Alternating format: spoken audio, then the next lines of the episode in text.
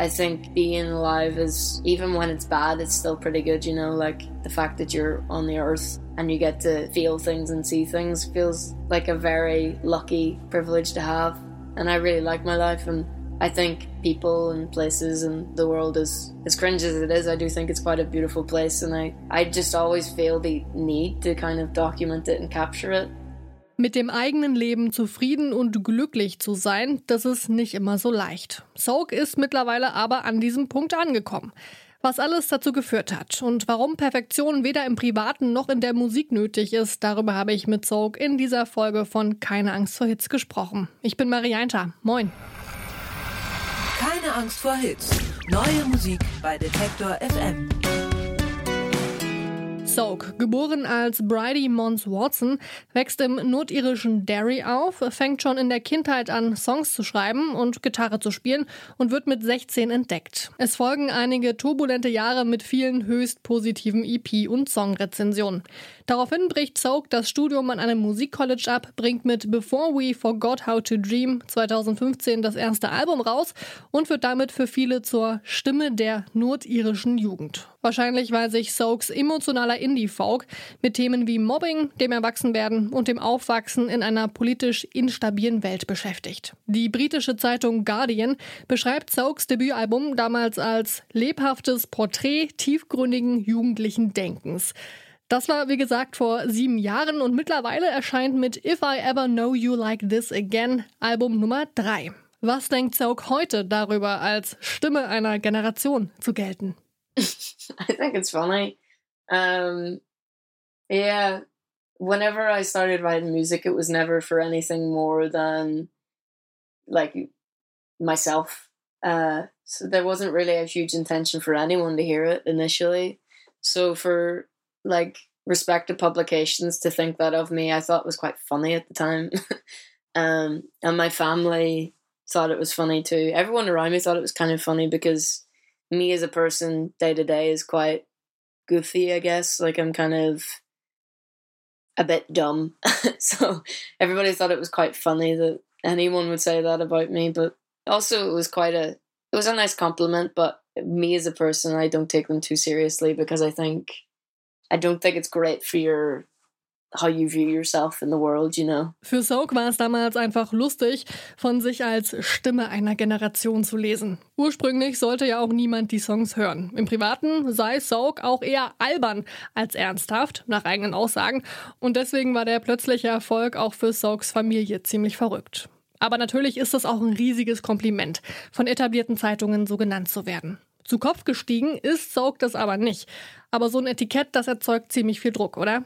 Yeah, I do think that's a crazy claim. I don't know how much I agree with that, but it's nice of them to say. And I think ultimately what I was trying to achieve with the music was just to try and, I don't know, make people feel seen or heard, or hopefully share experiences that people could relate to ultimately.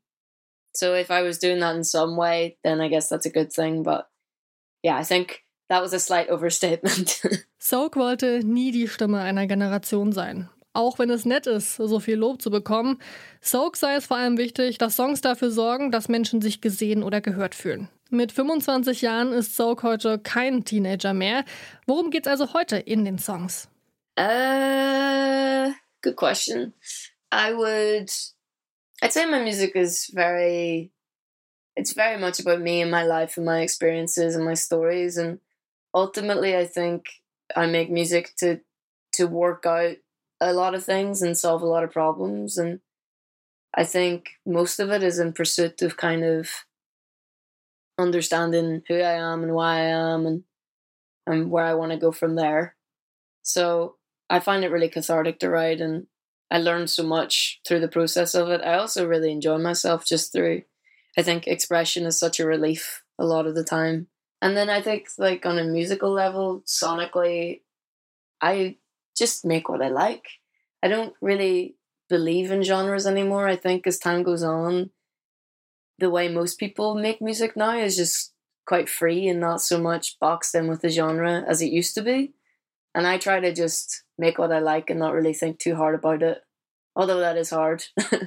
I think ultimately just if I like the sounds or noises I'll pursue pursue a song, I guess. But yeah, I I always have found it very hard to label the kind of music I, I make because it, it's not always it changes about a bit. Auf If I Ever Know You Like This Again gehe es nach wie vor um Soaks Leben und Erfahrungen, denn Soak braucht das Musikmachen, um mit bestimmten Dingen klarzukommen. Auch um zu verstehen, wer man eigentlich ist und was man will.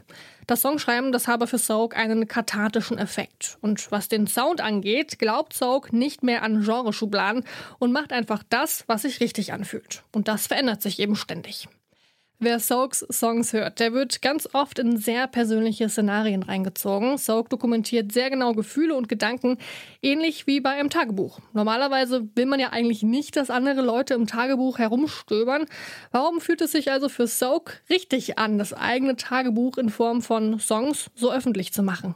I think even if no one was listening, I'd still always make music. I think it does so much for me personally in terms of identity and and figuring myself out in situations out. It really helps me process my life. And I also like the, I don't know, I feel like songs are in ways capturing, like bottling a feeling just a little bit so that you've always got it. You know, you can never really forget if you always have some evidence of the life you've lived. For me, writing things down on paper and sharing music is like a, like giving it away nearly, you know, like, and it's about sharing the feeling and I think the music I like most is the music that I feel like represents me. Like I'll hear a song and it'll even though someone's written it about their personal experience, I'll hear it and I'll think that song is about my life. That song is about this situation that happened to me. And hearing yourself in someone else's song is such a precious kind of feeling. And I really, that's something that feels very special to me. And I think I share my music in hopes that other people might hear lines that represent them or that you know make them feel something. And i guess yeah ultimately it's kind of the pursuit of like understanding and and seeing yourself represented or your feelings represented in someone else. It's like support nearly in a way. Soak würde auch Musik machen, wenn keiner zuhört.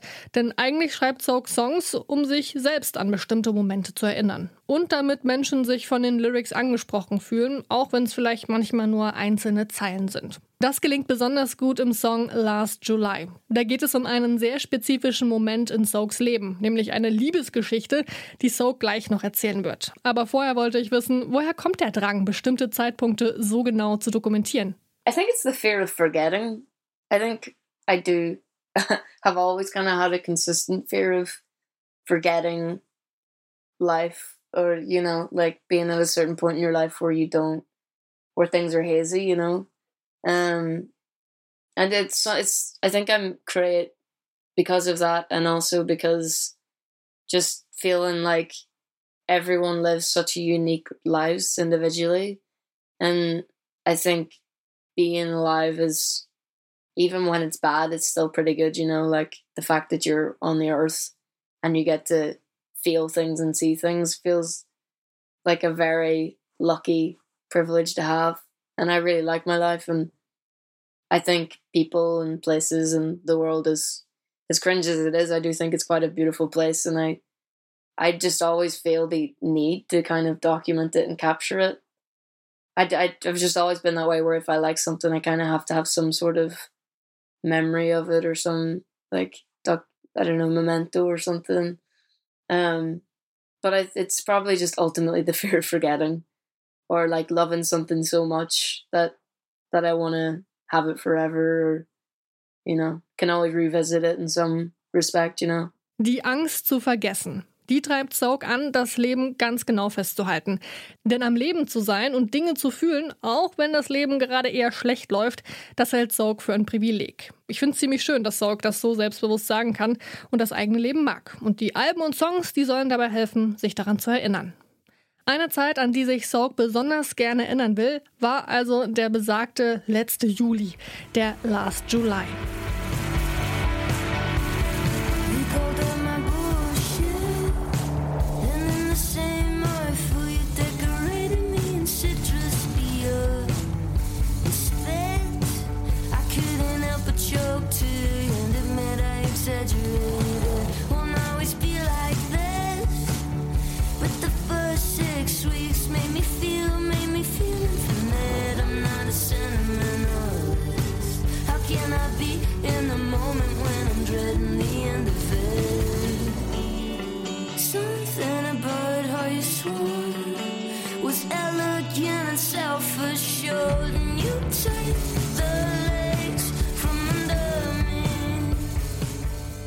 Last July von Soaks neuem Album If I Ever Know You Like This Again. Natürlich war ich neugierig und wollte wissen, worum es in dem Song geht. Yeah, um, Last July is about I had just met my girlfriend at the time. We've been together like four years now, but at the time, she she's um, from Switzerland, and it was the first kind of summer that I'd be spending in her home country, and I just it it was like the first time I truly felt kind of like an alien because I didn't speak the language and I was kind of the odd one out in these social settings, and I liked this person so much that I just like most things in my life. I think they're good too good to be true, and I kind of was trying to, you know, enjoy that summer as much as I could because I didn't believe that there would be much more after it. I kind of believed like, uh, this is as good as it gets, so may as well enjoy it while I can. Um, and the song is just about all the different kind of doubts I have then about the situation and about like like a lot of things in my life I'm having too much fun that I'm like or whilst I'm like having fun and actively being like this is a great day in my life I'm like worried already about the end of it even though it's like nowhere in sight which is a really bad habit to be in but it is something that I think about quite often so it was just yeah, I was just trying to capture all the feelings of like the fleetingness of what what joy I was having and kind of the fear of this being a one time thing or a lot of it is about my own insecurities and about like my fears for how I'm viewed in relationships. Like am I some sort of experiment or or something like that, you know? Um so yeah, it was just it was a lot of questions I was asking myself, and the ultimatum of the song is if this is the last time that I'm here, that I'm that I'm in this situation, then then that's good enough. I'll always have that, you know. In Last July, da geht es also darum, dass manche Momente zu schön sind, um wahr zu sein. Wie zum Beispiel vor ein paar Jahren, als Soak frisch verliebt war und den Sommer samt Freundin in der Schweiz verbracht hat. Statt die Zeit zu genießen, musste Soak aber die ganze Zeit daran denken, dass es irgendwann auch wieder vorbei sein könnte.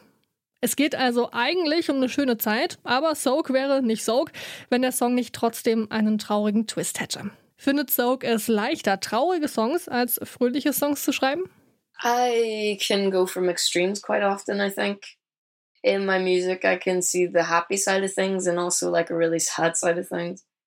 And I like to I try to be as optimistic as optimistic as I can, but in reality, I think naturally it takes a lot of work to be optimistic, and I revert to pessimism often, which is a is an awful thing, and I try to not do that. But with music, I think I just try to honor the feeling I'm having at the time or the questions I have at the time, and a lot of them sometimes are just really realistic, and that can be kind of sad in its honesty, I guess. Um, but yeah, I don't know. I feel like life is so up and down, and the way I write songs is is likewise. It's just kind of the ups and downs of my feelings and my opinions at the time too. You know, I think I'm always trying to capture that kind of bittersweetness of life. You know, all the good times and the not so good times.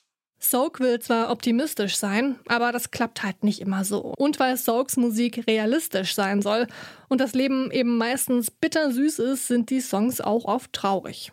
Im Pressetext zum Album habe ich gelesen, dass sich der Schreibprozess für If I Ever Know You Like This Again für Soak natürlicher angefühlt habe als bei den Alben davor. Aber warum ist es so? Was hat sich denn in den vergangenen Jahren verändert? I was more focused on making music that I just loved and not worrying about if anybody else liked it, which I don't know if is like the most intelligent way to make music on a commercial level, but it's definitely the the way that is most fulfilling. You know, like I've been putting out music since I was quite young and like I've been very impressionable for most of my life because you are as a young person when you're learning and figuring out the world. And I think kind of now in my life is a time that I've I feel most that I can trust my gut and my own intuition and follow just what I want to do and what I want to make, regardless of everything else. Whereas before, I think it was very easy to kind of worry about what other people expected or the pressures of that. Um, and I think like I would play into the hands of that in terms of lyricism before. I think maybe I was fearful to say what I had to say and I would dress it up to be more, sound more articulate or something, you know? And now I think lyrically the best thing like that I love in other music is just people, just honesty really. And people, I, I think often emotion is lost so much when you do dress things up. Um, I think my favorite thing about music now is flaws and hearing bits in albums that clearly were a mistake, but people left them anyway. You know, like you can hear the kind of humanity in it all when there's all those flaws left in lyrically and musically, and I don't know. I I, I just kind of have come to a place in my life where I realize that not everything has to be super polished, and often things mean so much more for not being polished. Soak macht mittlerweile einfach die Musik, die Soak liebt, ohne Rücksicht auf die Meinungen anderer Menschen. Das war nicht immer so, denn gerade wenn man so jung anfängt, Musik zu machen, wie Soak das gemacht hat, können einen die Meinungen anderer noch ganz schön verunsichern und beeinflussen. Soak hat heute aber keine Angst mehr, hundertprozentig ehrlich zu sein, auch wenn das bedeutet, dass nicht immer alles perfekt klingt. If I Ever Know You Like This Again ist ein ehrliches Album. Songs wie Baby You're Full of Shit und Bleach stechen da besonders raus. In ersterem, da singt Soak I knew my twenties would make or break me, eine Zeile, mit der sich bestimmt viele identifizieren können. Und in Bleach heißt es I can't compete with anatomy, I will never be the real deal. Eine Anspielung darauf, dass sich Soak als nicht binär identifiziert.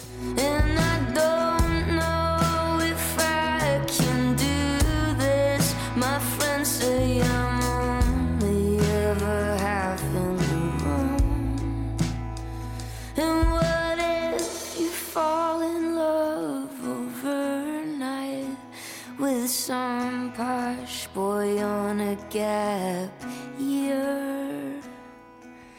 I can't compete with the anatomy. I'll never be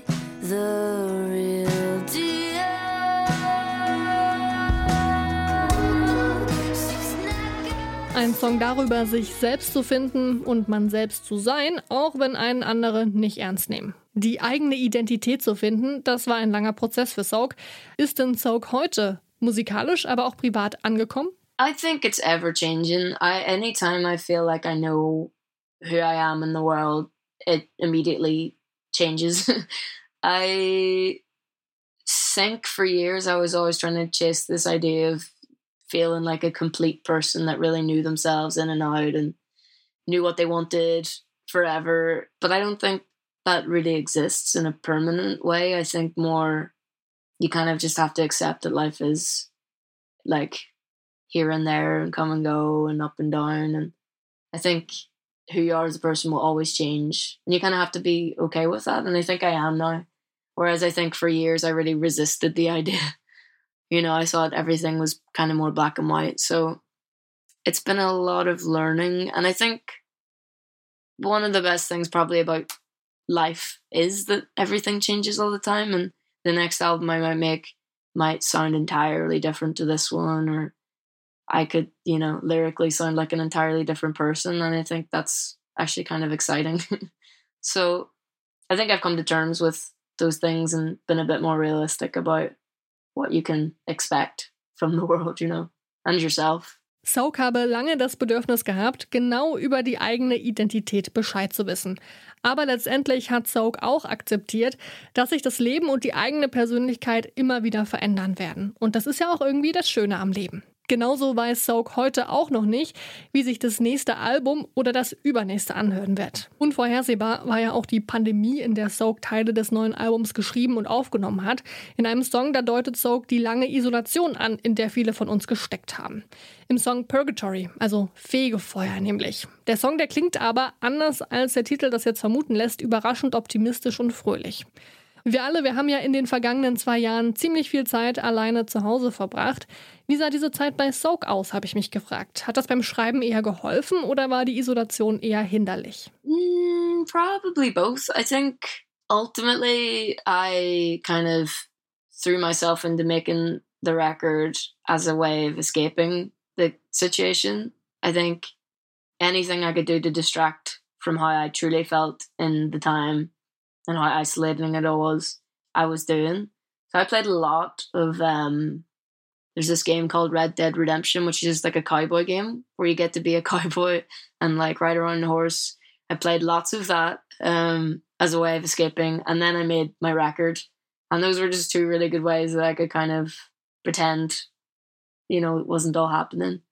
Um so I think in ways it really fueled the album and it really, you know, having a project made me just lean into it a hundred times more than I might have if everything was normal. But in ways as well, it was quite maddening spending so much time alone. Like it was hearing your own voice, only your own voice is pretty intense. Um, so it was good and bad. I mean, I had good days and bad days like everyone, and um, it could have been much worse for sure. But yeah, I don't know ultimately if it was good or bad. Soak hat während des Lockdowns viele Videospiele gespielt, um für eine Weile aus der Realität zu entfliehen. Aber Soak sei auch froh darüber gewesen, das Album schreiben zu können, um sich abzulenken. Deswegen hat die Pandemie die Platte natürlich irgendwie indirekt mit beeinflusst. Aber klar, so viel Zeit alleine zu verbringen, das kann einen auch ganz schön verrückt machen. Gerade wenn man wie Soak die ganze Zeit nur die eigene Stimme hört. Aber nochmal zurück zu Purgatory. Soak hat mir erklärt, worum es in dem Song geht. Purgatory was very much about just I was feeling really lost as a person and kind of confused about the future and just very unsure of pretty much everything. And the song was a way of kind of asking all those questions and figuring things out and kind of it was nearly like I was magnifying me as a person as if, you know, all my facts and figures were on a sheet and I was like, okay, here's what I like, here's what I don't like, here's what I'd like to change, kind of.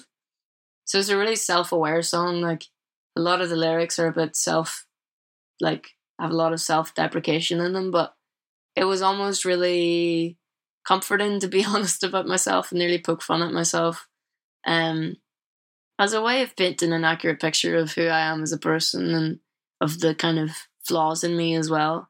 Um, and I think that song was a great. I put it as my first, the first song in the record because it just felt like it really, like set the scene. It kind of shows where I where my head was at and where I felt like I was at as a human, um, and all my concerns and failures or I don't know. Like it was quite nice just to say things as they were, whether good or bad.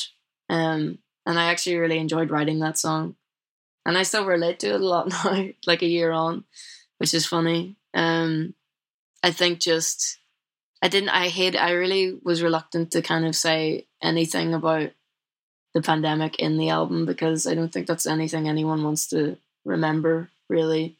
Um, and the song nearly made it. it I was trying. I mean, when you when I listen to the song, it's so clearly about isolation.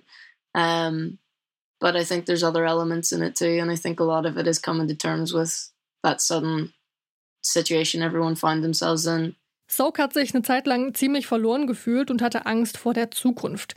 Mit Purgatory wollte Soak deswegen ein für alle Mal alle guten und schlechten Seiten aufzählen, eben alles, was zur eigenen Persönlichkeit dazugehört.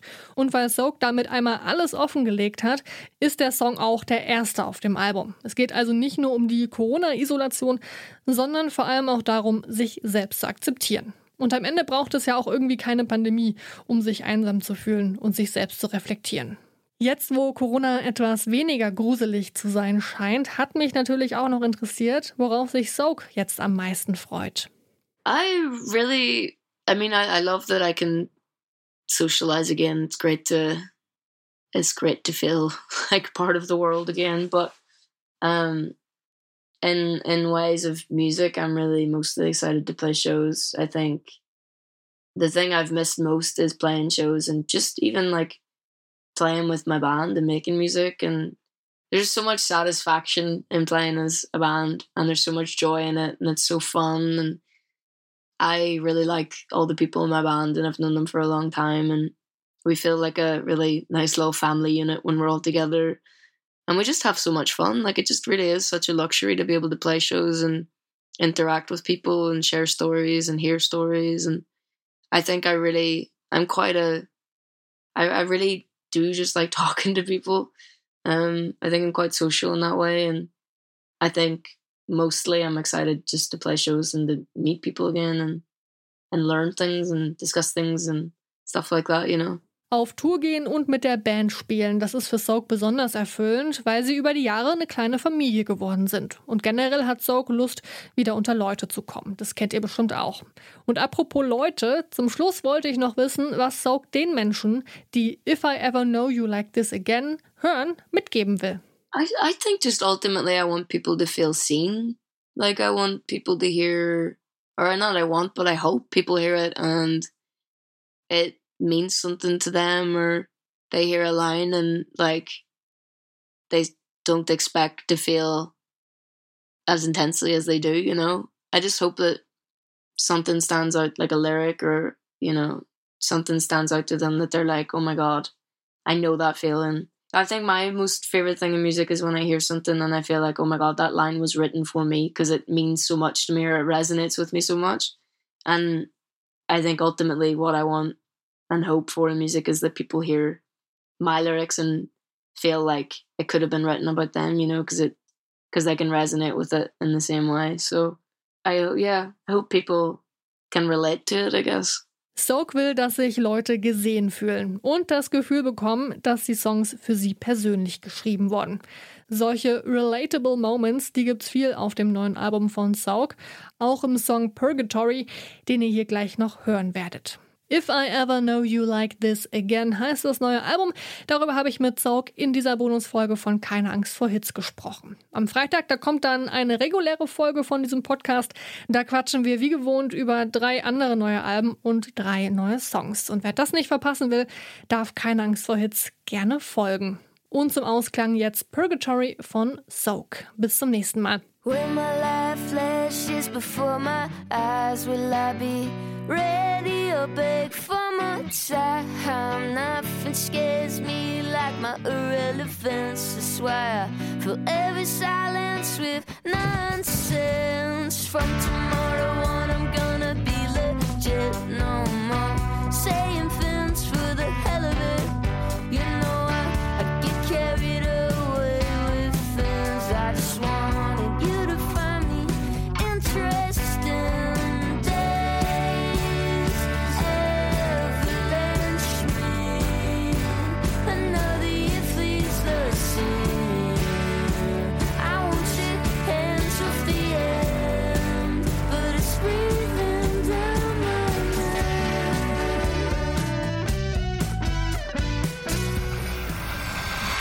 Angst vor Hits. Neue Musik bei Detektor FM.